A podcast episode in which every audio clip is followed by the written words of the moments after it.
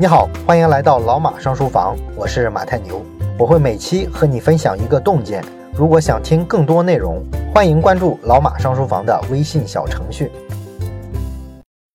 连续讲了两个多月的书，我们这期呢讲一期话题吧。好多人一直提这个要求，希望我讲一讲贸易战。那么上周呢，我看也有人留言说：“老马，你是左派吗？”这个呢，可能是在猜测我对贸易战的一些看法和立场。那么我们这周呢，就聊一聊贸易战相关的话题。这期呢，我先聊一聊啊这个左右的问题。那我理解呢，上面这位同学问我是不是左派，这个问题的意思应该是可能听了我讲的《必有一战》或者是《美国陷阱》之后，觉得这些书的观点呢比较像左派。本来呢，我想用留言直接回复这位同学的，但是后来我一琢磨，这个问题啊还真不是一句话两句话就能说清楚的，所以呢，不如干脆啊咱们拉开架势啊，用几期节目咱们讨论一下关于贸易战以及大家的立场。那么这期呢，我们先说说这个左右的问题。实际上呢，在咱们老马双人房的这个微信群里啊，我看大家天天也在讨论贸易战的话题。在这个微信群里呢，大家的政治观点也是有明显的左右之分的。常见的声音，比如说支持华为、支持中国政府反制美国，觉得美国丧心病狂，底裤都不要了。甚至我看网上有些人啊，天天发毛主席语录，对吧？这些观点呢，确实都有一些左派的特点。那还有一些人呢，他的观点是说啊，这事儿有必要煽动民族主义情绪吗？啊，美国不开放，你自己开放就完了吗？他们不开放，吃亏的是他们，你干嘛跟着反制，损害了自己的利益呢？啊，还有人的看法是呢，这是一次贸易战。那么川普呢，想要削减贸易逆差，那你就解决贸易逆差的问题呗，没必要上升到什么中美竞争的讨论的地步。这个事儿呢，就意识形态化了。还有人认为呢，美国禁止华为，这有什么了不起啊？中国不也访问不了谷歌、Facebook 吗？啊，等等等等吧，各种各样的声音都有啊。你像贸易战这种事儿吧，出现不同的看法、不同的声音，非常正常。那这些观点呢？说实在的，确实有一些左右派的这个观点之争。那我们大部分人实际上老是看政治上听到这个左派跟右派，那么他这两派代表的背后是哪些人群呢？我们的历史书呢一般会这么告诉我们：左派呢就代表广大的平民阶级，像什么工人啊、农民之类的；而右派呢代表的是大资产阶级啊、金融寡头什么的。那这种说法对不对呢？应该说，你从历史上去看的话，这个说法是对的。因为左派跟右派的这个一开始的区分啊，确实是这样的。左右的这个区分呢，来源于法国大革命时期。当时呢，法国不是召开三级会议嘛？那法国的这三个等级呢，就选出代表来坐在议会里啊，大家一块儿开会。那坐在左边的就是第三等级，也就是平民阶层，被压迫的阶层。那他们的政治诉求呢，自然就是要改变现状，建立一套更平等的新制度。而右边呢是第二等级，第二等级呢主要就是封建地主啊、贵族势力啊这些。他们是特权阶层啊，本来呢就是旧制度的这个受益者，所以说他们主张维持旧制度。后来这个左右之分呢，左派延续下来的意思就是指的革命派、改革派，要求打破既有的利益格局；而右派呢就是保守派，他们是旧体制的既得利益者，所以呢他们希望保留旧制度。这就是为什么称他们为保守派的原因嘛。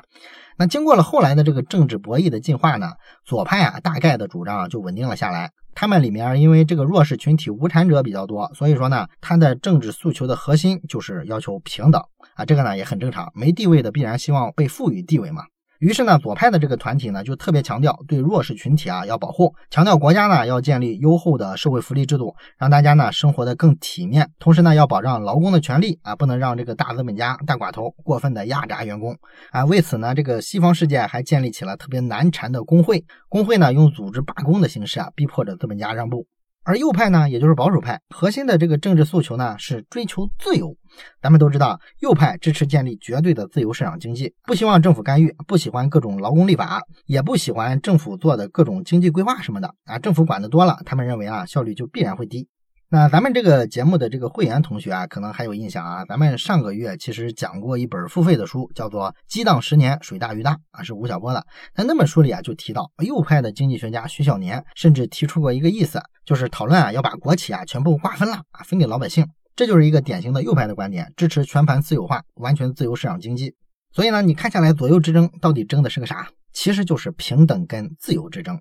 之所以会出现平等跟自由之争呢，就是因为呢这二者啊是有矛盾的，无法同时实现啊。为什么呢？你想想啊，如果人有开车上路的自由，那就意味着你想怎么开怎么开，想开什么车开什么车。但是呢，政府突然出来说，所有上路的车辆必须经过年审，年审通过的车才能上路，不通过的不许。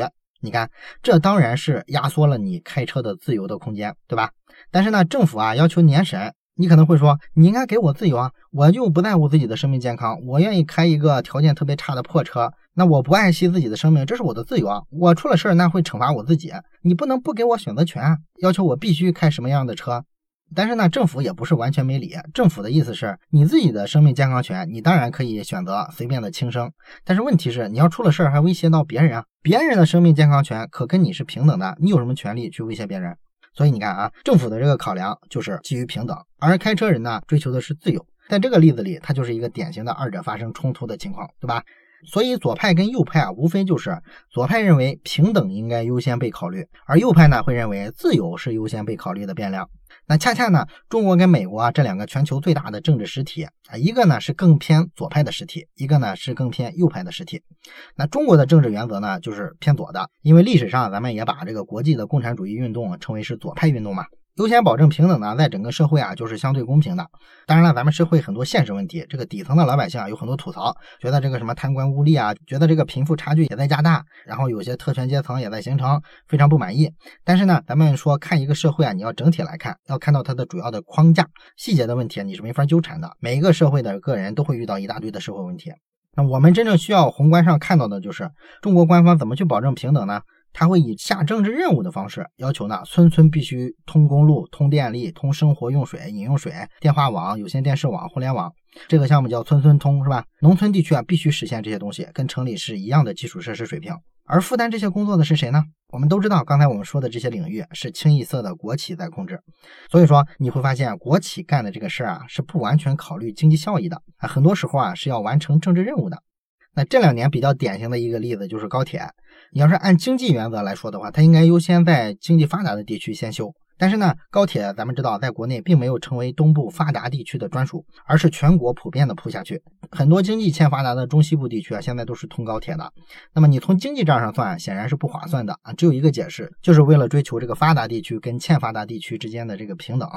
所以啊，这也是为什么啊？你看，好多经济学家一直在呼吁说，这个国企啊效率低下呀，应该把国企私有化，这样效率才高了呀。但是呢，你发现国家的这个国企啊往私有化方向改革的这个力道啊，并不是很大。为啥会这样呢？有人的理解呢，这是因为国企是既得利益，他不愿意动自己的奶酪啊，确实有这方面的原因。但是呢，还有一个更重要的原因啊，我认为是根本上逻辑上的差别。中国的国企呢，严格来说啊，在这种政治体系之下，它是负担着一部分社会福利的功能的。它实际上是政治的延续，而不是一家纯粹的追求利益最大化的企业。这个定位就决定了，单纯的比挣钱效率、比成本收益比，国企是肯定比不了私企的。它肩膀上扛着一大堆包袱嘛。所以说，你学者提出改革国企效率低下的问题的时候，单独提到这个经济效益不够高的问题，这就是鸡同鸭讲了。国家跟学者考虑的东西根本就不在一个层面上。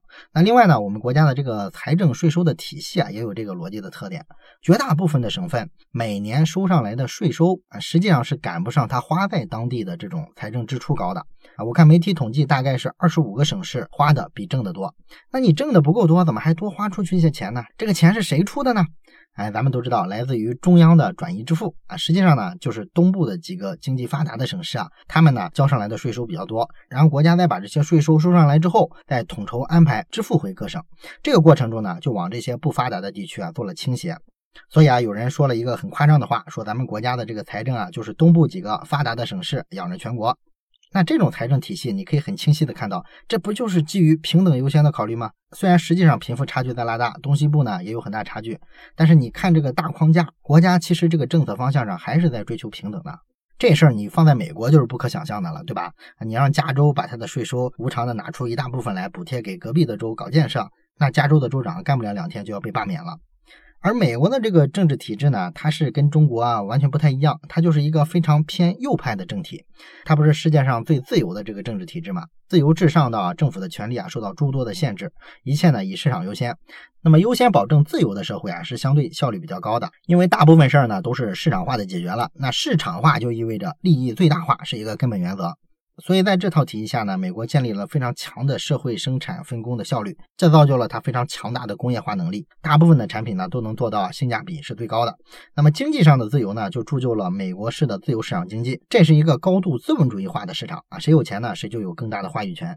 所以在一个高度自由开放的市场上，就出现了一个现象，叫赢家通吃。越有钱的呢，越容易控制更多的财产。而美国的企业，你去看它规模，其实做的都特别大。美国的土豪啊，比世界上其他国家的土豪啊，资产规模要大得多。当然了，这种自由呢，延伸到政治上就是选票政治啊，老百姓呢亲自投票选总统，正反双方的声音可以公开的辩论。那么自由呢，还导致美国是一个创业的王国。二十世纪以来呢，世界上绝大部分的新技术、新发明都是美国人贡献的。可以说，自由至上这种理念造就了美国当今的强大，以至于呢，美国式的自由啊，潜移默化的被各国在接受啊。你像中国当代的青年思维方式里啊，其实有很多美国人的影子啊。遇到事儿呢，特别喜欢强调啊，我有干什么什么的权利啊，我有什么什么的自由之类的。当然了。跟我们国家追求平等会牺牲一部分效率是一样的。美国追求自由呢，确实提高了效率，但是呢，也牺牲了一部分平等。比如说，美国的贫富差距之大，这个大概世界上也是无出其右者。去过美国留学的朋友呢，也会经常的吐槽美国的各种基础服务特别差。比如说，手机信号、网络信号，在大城市的市中心这个非常棒，但是呢，你往郊区的农村走啊，或者是在这个偏远的高速公路之类的，就会发现呢，网络的覆盖率啊是大幅下降的啊。为什么会这样呢？这就是资本主义原则了啊！资本主义讲这个投资回报啊，那这些地方地广人稀啊，人非常穷，你要是在这些地方建信号基站，那收不回成本啊，所以说就干脆不建呗。于是呢，穷人可能就享受不到啊这个科技革命的很多新成果了。而从资本的角度来说，这是符合市场规则的啊，效率更高。但是从结果来说呢，对穷人是不平等的、不公平的。当然，你可以说他太穷，所以他不配拥有这些东西。但是咱们讲人类文明的精神内核是什么？如果人类完全按照物种的那套优胜劣汰，完全是丛林法则的话，那确实不需要救穷人。但是人类的这个文明啊，建立的一个共识就是要扶助弱小，否则的话，你就是社会达尔文主义了。这个在全人类这个文明体系里啊，是说不过去的，是政治不正确。所以说呢，你可以说这种结局啊，对穷人是不公平的。而且呢，由于足够的自由，所以说呢，有钱的这个大资本家干预政治这种事儿就比较频繁。而且美国的国家制度层面呢，也是默许的，这就造成了呢，最顶层的这个精英的利益啊，它是比较板结的，比较封闭的。从大学录取到总统候选，只要有钱呢，你都能享受很多特权。而且呢，美国人特别重视这个公开的精神，他们认为啊，只要公开就不叫腐败。所以说，只要公开了，他们认为这个规则就是合理的。当然了，这里必须强调的一点就是，自由这个东西啊，也不是绝对的，它必须跟利益绑定在一起啊。美国的历史上，它不是一直要求自由贸易的，其实也就是最近几十年喊的比较凶。战后的五六十年代，美国经济还有相当多的管制经济的色彩，因为当时刚打完仗嘛，而且预计可能会接着再打。而你要是再往前推到十九世纪的话，美国当时还比较弱，他为了不让欧洲列强染指美国的事务啊，就自己给封闭起来了。反而是欧洲人啊更讲这个自由贸易。所以为什么到了战后，世界上提倡自由贸易最多的是美国人呢？就是因为呢，贸易自由这事儿啊是领先者的特权。一旦说你这个经济啊全球化之后，全球的生产要素可以自由流动，那最后一定是赢家通吃啊。那谁是赢家呢？当然是美国了。战后的美国企业在技术管理、规模上完全处于优势啊。所以说，这是一个千载难逢的占领其他市场的机会。这就是为什么美国人把自由贸易啊，给它变成了一种道德观、一种价值观，然后呢，还向全世界去输出。而且呢，这套逻辑很成功，全世界人民似乎都接受这个看法，觉得自由开放就是好的，在道德上呢就是站得住脚，而封闭呢就是错的，就站不住脚。在军事上也是一样的啊，美国的海军呢，咱们知道它是世界第一，那任何国家呢都不能挑战美国的海军霸权。那有一个现象，我们经常看新闻会看到，就是美国呢其实是没有加入联合国海洋法公约的。联合国的海洋法公约呢就规定啊，各国的这个领海啊就是十二海里的这个范围，而美国呢一直主张是三海里，其他的都是这个自由航行的区域。那为什么他这么主张呢？不就是因为他实力最强吗？世界上各个国家的领海越少，意味着公共区域啊就越大。那美国的舰队呢，就可以肆无忌惮的在全球任何一个国家的家门口航行。这个呢，可以给对方啊造成巨大的军事压力，这就把美国的军事优势啊给最大化了。所以说，航行自由的宣誓，实际上也是一种利益考量。所以左跟右这个东西吧，确实有这个大致上的划分，但是呢，总的来说啊，它还要跟利益去连接的。当然了，我们说的是这个中美这个政体的一些不同的风格。中国整体来说偏左，美国整体来说偏右。但是呢，你要具体到每个个人，那这事儿就复杂了。中国的政坛上也有右派，美国的政坛上也有左派，而微博的网友的观点上，这就更复杂了。所有人的观念啊，都不是那么泾渭分明。实际上，我认为你是很难讲一个普通人是左派还是右派的。一个呢是这个左右的观点啊，其实是可以随着时间的变化自己去调整的。你像美国的这个民主党跟共和党，本来呢咱们知道左派跟右派啊是区分的很明显的，但是在历史上呢这两派的观点啊其实曾经接近过对调。也就是说，早期的这个左派民主党啊，其实他很多主张是非常保守的啊，你像他反对这个社会福利什么的。而后来呢，随着这个政治局面的演化，双方呢居然出现了这个观点的对调。再比如说，你去这个微博上看各种各样的这个公共知识分子，他们很多人的观点是亲美反中的啊，觉得美国这套制度啊才好，并且呢自称是右派，但是他并不是真的那么强调自由。你发现有时候他也跟着喊说中国为什么不建立完善的社会保障制度？这个社会保障制度是标准的左派的观念啊，你一个右派怎么会有这个观念呢？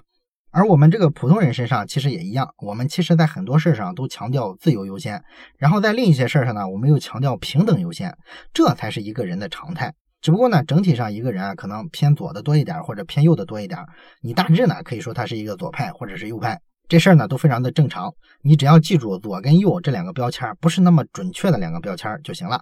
个人的观点可以左可以右，这里边没有什么道德上的优劣之分。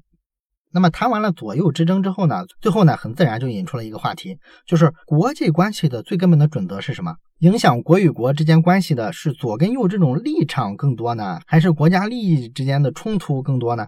如果是利益优先的话，那这种左右的意识形态之争，它的意义又是啥呢？